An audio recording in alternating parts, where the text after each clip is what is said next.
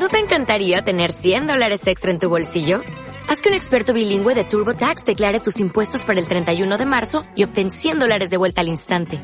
Porque no importa cuáles hayan sido tus logros del año pasado, TurboTax hace que cuenten.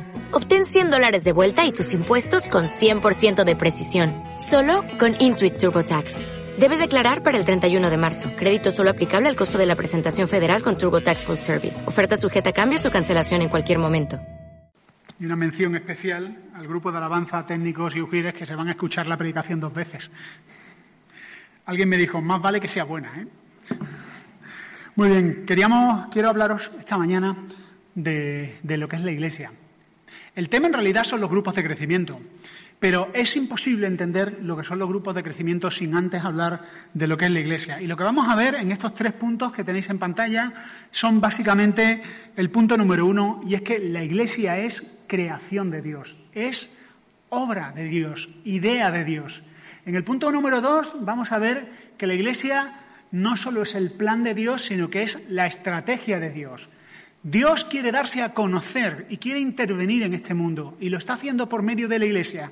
No hay un plan B. La Iglesia es el único plan, el que, que, Dios está utilizando. Y el número tres es que los grupos de crecimiento no es algo que hacemos además de la Iglesia. Los grupos de crecimiento son la Iglesia. Así que, viendo estos tres puntos, vamos a adentrarnos y vamos con el punto número uno.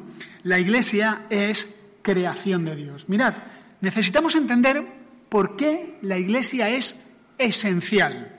La Iglesia es tan esencial porque es fruto de los padecimientos de Cristo Jesús.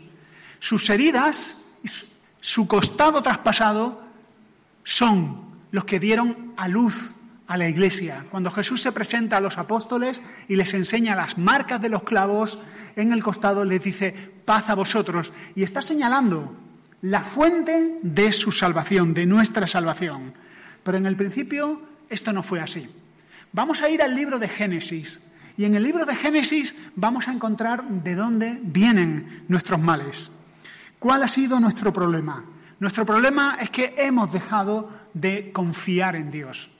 En el libro de Génesis, en los capítulos 1 y 2, se nos describe eh, cómo era nuestra vida cuando estábamos conectados con Dios. ¿Cómo era nuestra vida cuando el ser humano tenía como centro de su vida a Dios? ¿Y cómo cambió nuestra vida cuando decidimos desconfiar de Dios?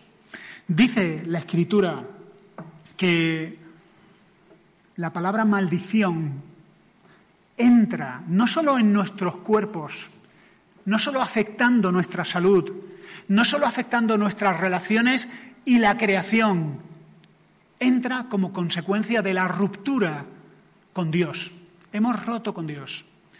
Esto para la mentalidad moderna es un poco como que, bueno, Dios es una opción más, pero hemos sido creados para vivir íntimamente relacionados con Dios.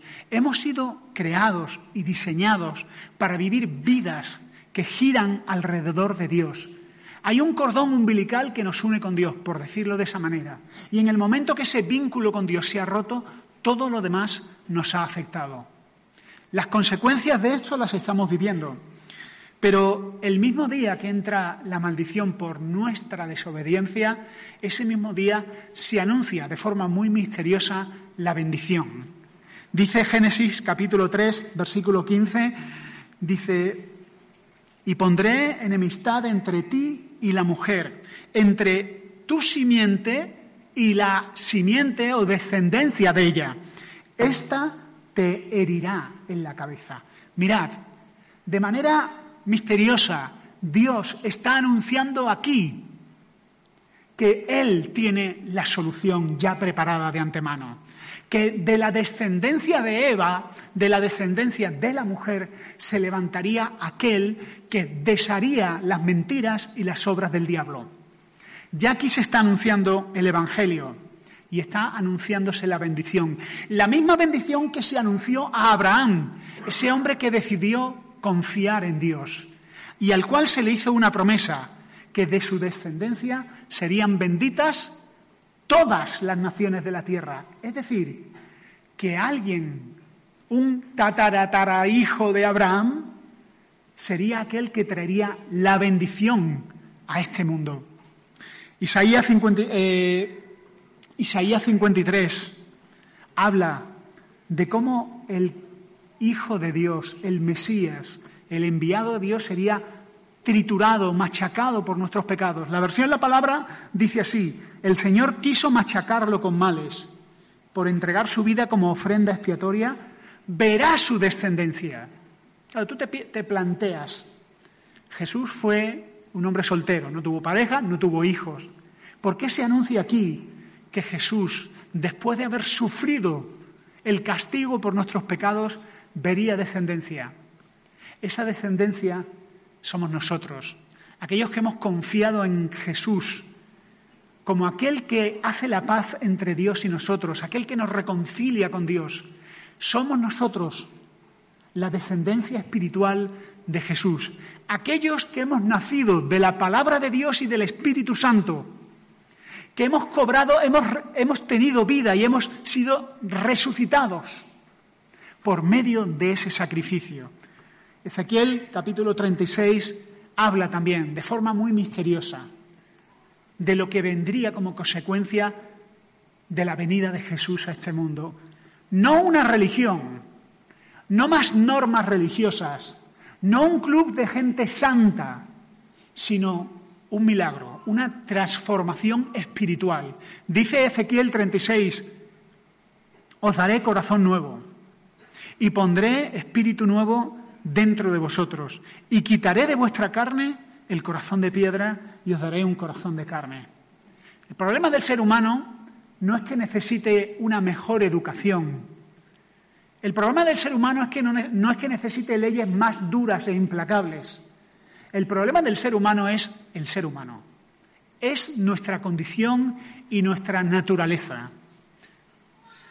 A lo mejor suena raro lo que voy a decir, pero a pesar de lo que dice Disney, no hay bondad ni luz en nosotros, solo hay maldad y oscuridad. Nuestra condición está tan caída y tan retorcida que no basta con maquillarnos ni darnos mejores normas. Necesitamos un milagro, una transformación, que nuestro corazón de piedra, que ama lo que Dios aborrece, sea cambiado. Y esta, esto fue lo que vino a hacer Jesús.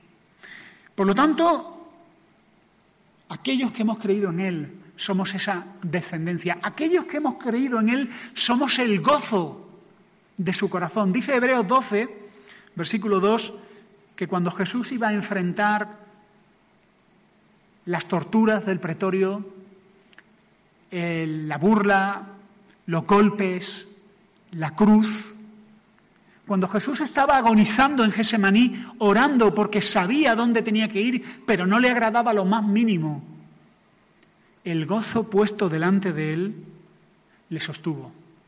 Por el gozo puesto delante de él sufrió la cruz. Y ahora yo os pregunto, ¿cuál fue el gozo que sostenía a Jesús? Sus hijos y sus hijas. Aquellos hombres y mujeres que hemos sido perdonados. Porque Él sufrió el castigo de todos nosotros. En la cruz Jesús fue aplastado por el puño y la justicia de Dios. Su cuerpo roto y su alma desgarrada por la separación del Padre. Jesús, el único inocente, sufrió el castigo de los culpables para que por su muerte tengamos vida. Y de su muerte nace la Iglesia, no un edificio, sino personas transformadas y reconciliadas con Dios. Y ahora quiero que pienses en esto.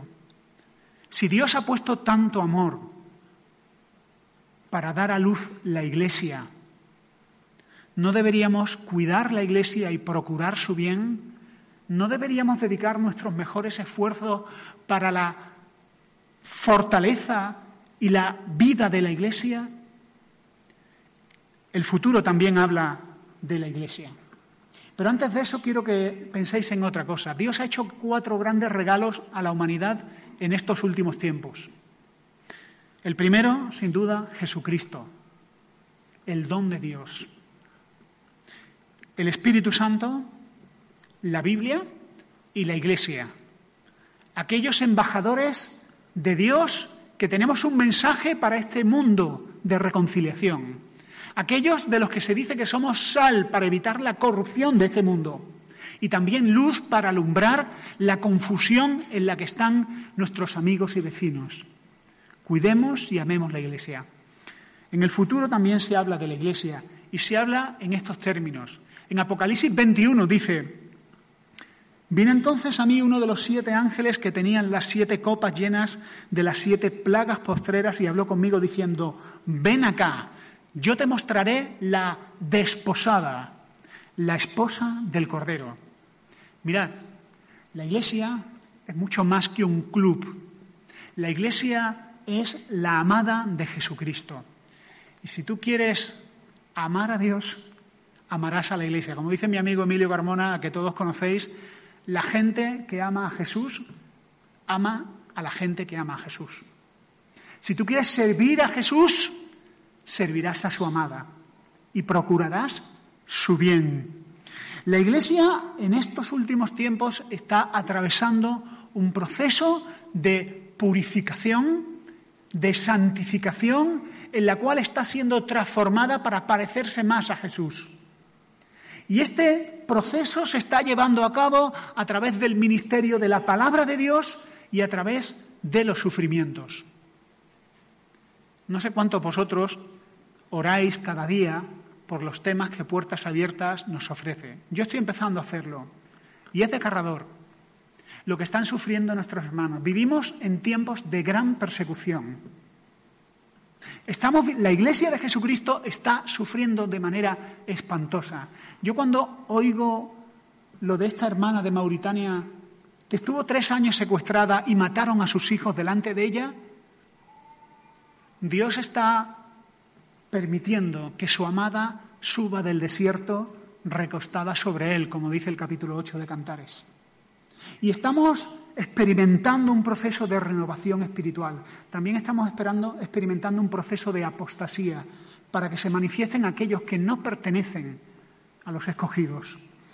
Dice Tesalonicenses, segunda Tesalonicenses 1.10, que cuando venga Jesús, en aquel día, será glorificado en sus santos y admirado en todos los que creyeron. ¿Y qué quiere decir esto? Quiere decir que en los últimos, últimos tiempos, cuando venga Jesucristo por segunda vez, la iglesia será desvelada, será manifestada.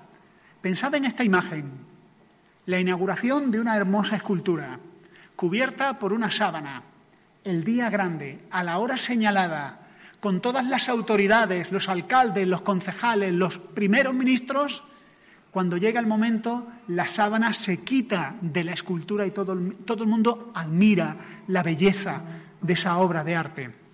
Jesús va a hacer eso con su amada delante de los ángeles y de toda, la de, toda la creación, delante de aquellos que le traspasaron y que persiguieron a su iglesia, la iglesia de Jesucristo será manifestada, reflejando la gloria y la hermosura del Hijo de Dios.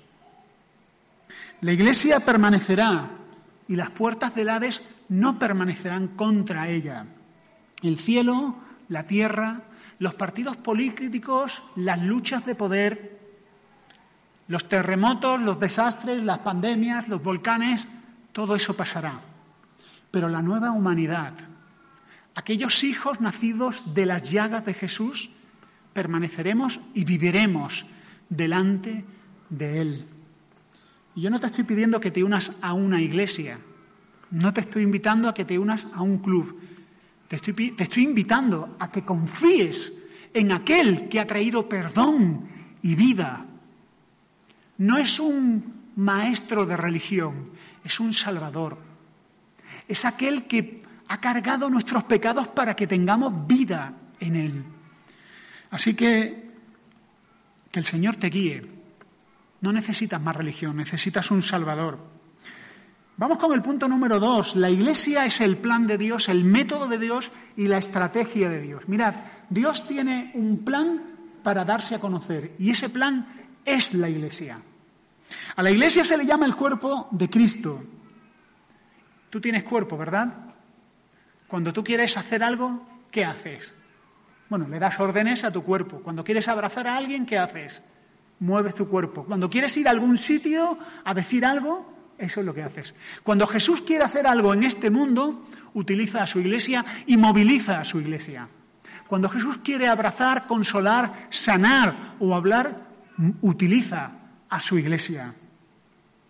Y yo me, a veces cuando alguien pregunta, ¿dónde está Dios? ¿Dónde está Dios? Siempre me, recuerdo, me acuerdo de una señora en una plaza de Granada cuando estábamos predicando el Evangelio. La señora estaba esperando hablar conmigo muy enfadada. Una señora muy mayor, vestida de negro, viuda. Me quedé viuda a los 20 años, me decían, con varios hijos. Y tuve que ir a Francia a vendimiar, pasando la noche en un vagón de tren con hombres que se me quedaban dormidos encima. ¿Dónde estaba Dios cuando me quedé viuda? Obviamente yo no tengo respuestas para eso, pero sí le pude decir, Dios está aquí y me ha enviado a mí para que usted oiga las buenas noticias de la paz y el perdón que ofrece el Hijo de Dios. La iglesia de Jesucristo es Dios presente en este mundo y no hay sustituto para la iglesia como medio para edificar a los creyentes y alcanzar a los incrédulos. La iglesia es una escuela donde aprendemos la palabra de Dios, es adoración donde rendimos culto a Dios el primer día de la semana, es una familia donde hay cuidado mutuo y disciplina, pero también es agencia misionera. Porque hombres y mujeres que se levantan de la iglesia son comisionados por la iglesia para ir también a llevar el Evangelio a otros lugares. La Iglesia tiene el poder de Dios para multiplicarse. Y quiero deciros una cosa más. Durante estos tiempos de confinamiento, gracias a Dios y al esfuerzo de muchos hermanos, hemos podido tener cultos online. Pero eso no es la Iglesia. Si alguno se, se conforma diciendo que su iglesia es una iglesia online y su pastor le pastorea online, eso no es iglesia. La iglesia es una comunidad es una familia. Y quiero decir algo más, una pregunta para vosotros. ¿La iglesia es una opción para el creyente? La respuesta obviamente es no, no es una opción. Y os digo más, la adhesión a la iglesia es indicio de salvación y el alejamiento de la iglesia es indicio de perdición. No hablo de los que no pueden reunirse, sino de los que no quieren reunirse. Primera de Juan capítulo 2 dice, salieron de nosotros, pero no eran de nosotros, porque si hubiesen sido de nosotros, habrían permanecido con nosotros. Claro, alguno dirá, bueno, Julio, pero esto se refiere a los falsos maestros, sí, pero se aplica a cualquiera que no persevera. La marca de Dios sobre sus hijos es la perseverancia.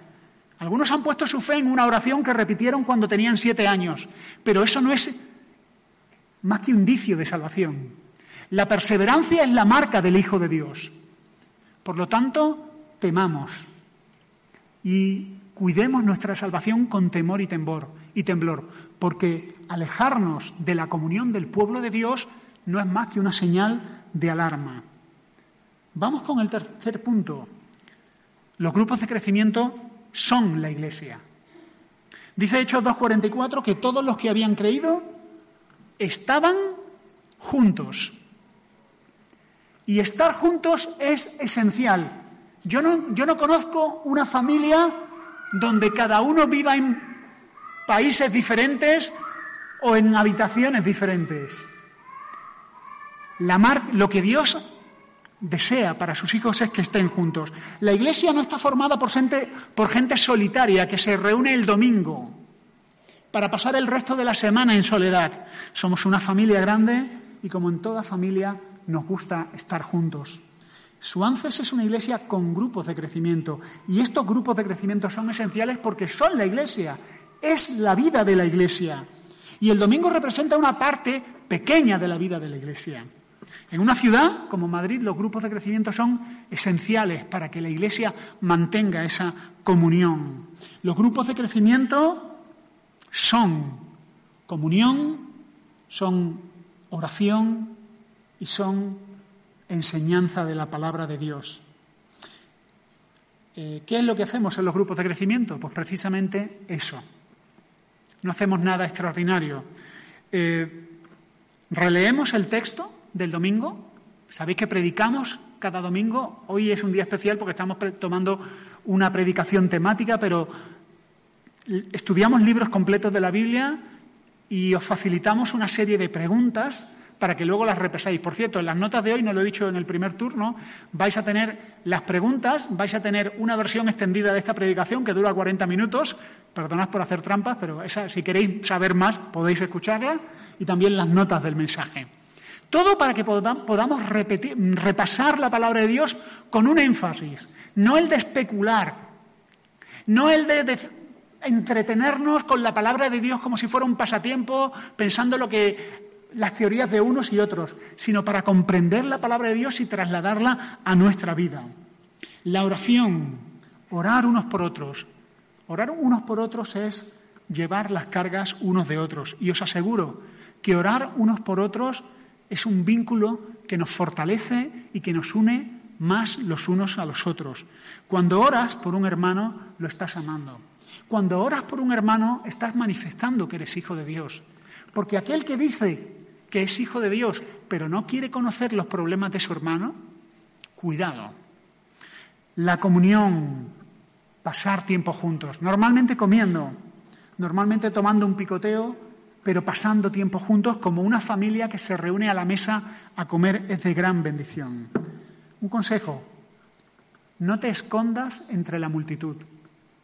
Suances corre el peligro de volverse un refugio de gente solitaria si no eres parte de un grupo de crecimiento.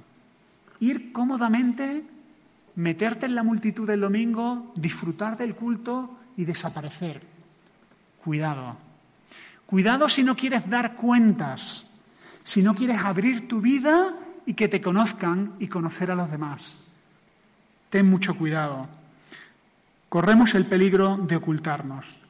Y una iglesia, decía un puritano, que una iglesia se diferencia de un club de amigos en la disciplina. Estamos sometidos a la autoridad de la palabra de Dios, a la autoridad de aquellos que Dios ha puesto en la iglesia para dar cuentas y vivir vidas santas. Y quiero terminar con una serie de aplicaciones y ya si nos vamos al final, a la última diapositiva. ¿Qué pasos puedes dar para poner en práctica esto que estamos hablando? El paso número uno es infórmate. Los hermanos que supervisan los grupos de crecimiento han preparado un informe donde podéis conocer los distintos grupos de crecimiento.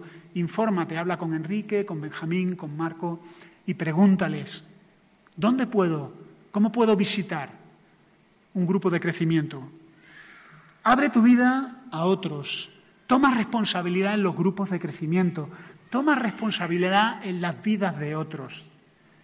En estos últimos tiempos de apostasía estamos viviendo un cristianismo muy cómodo, de concierto religioso y de espectáculo de domingo.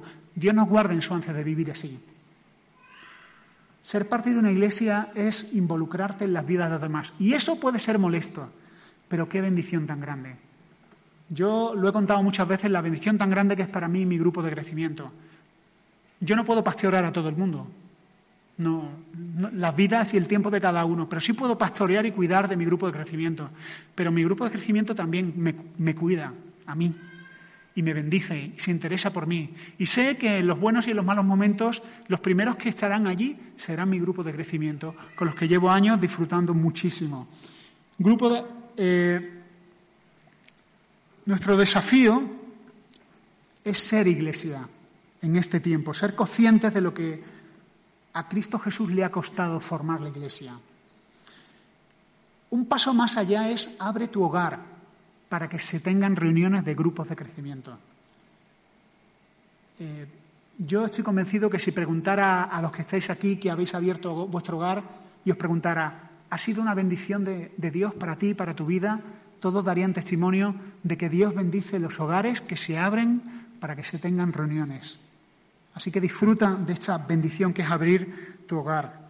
Nuestro desafío es pensar también en la siguiente generación. Y nuestro desafío es honra a la Iglesia, honra a la amada del Señor.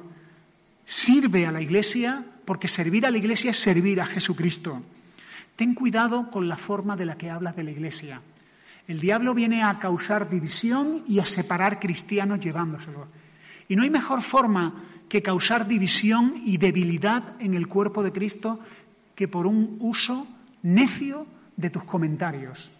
Cuando vayas a hablar de la iglesia, piensa, ¿estoy edificando o estoy debilitando la iglesia? Tratemos a la iglesia de Dios con el respeto que se merece.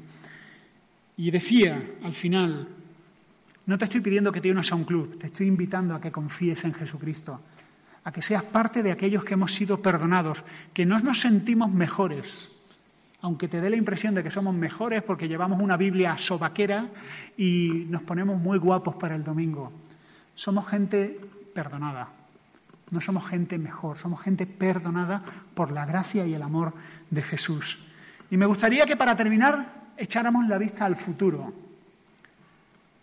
porque en Apocalipsis se habla de Jesucristo, del esposo, y se habla de la amada del Cordero, la Iglesia. En Apocalipsis 22 dice, el Espíritu y la esposa dicen, ven. Y el que oye diga, ven. Y el que tiene sed, venga. Y el que quiere, tome del agua de la vida gratuitamente. Hermanos, familia, el Señor viene pronto. ¿Sí o no? Sí, viene pronto. Estos últimos tiempos son las últimas páginas del calendario de Dios y lo estamos viviendo ahora. Las últimas páginas del calendario de Dios vinieron con la venida del bendito Hijo de Dios a este mundo y el tiempo se está agotando. No son los últimos tiempos por el coronavirus, como algunos dicen, no, son los últimos tiempos porque es el tiempo entre esta primera venida y la segunda venida.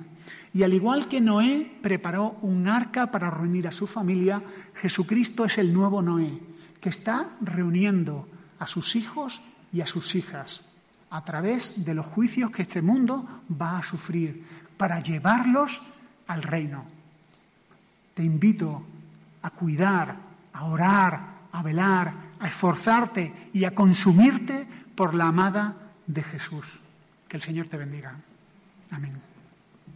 Lucky Land Casino asking people what's the weirdest place you've gotten lucky? Lucky? In line at the deli, I guess? Aha, in my dentist's office. More than once, actually. Do I have to say? Yes, you do. In the car before my kids' PTA meeting. Really? Yes. Excuse me, what's the weirdest place you've gotten lucky? I never win and tell. Well, there you have it. You can get lucky anywhere playing at LuckyLandSlots.com. Play for free right now. Are you feeling lucky? No purchase necessary. Void where prohibited by law. 18 plus. Terms and conditions apply. See website for details. With the Lucky Land Slots, you can get lucky just about anywhere. This is your captain speaking. Uh, we've got clear runway and the weather's fine, but we're just going to circle up here a while and uh, get lucky. No, no, nothing like that. It's just these cash prizes add up quick. So I suggest you sit back, keep your tray table upright, and start getting lucky. Play for free at LuckyLandSlots.com. Are you feeling lucky? No purchase necessary. Void where prohibited by law. 18 plus terms and conditions apply. See website for details.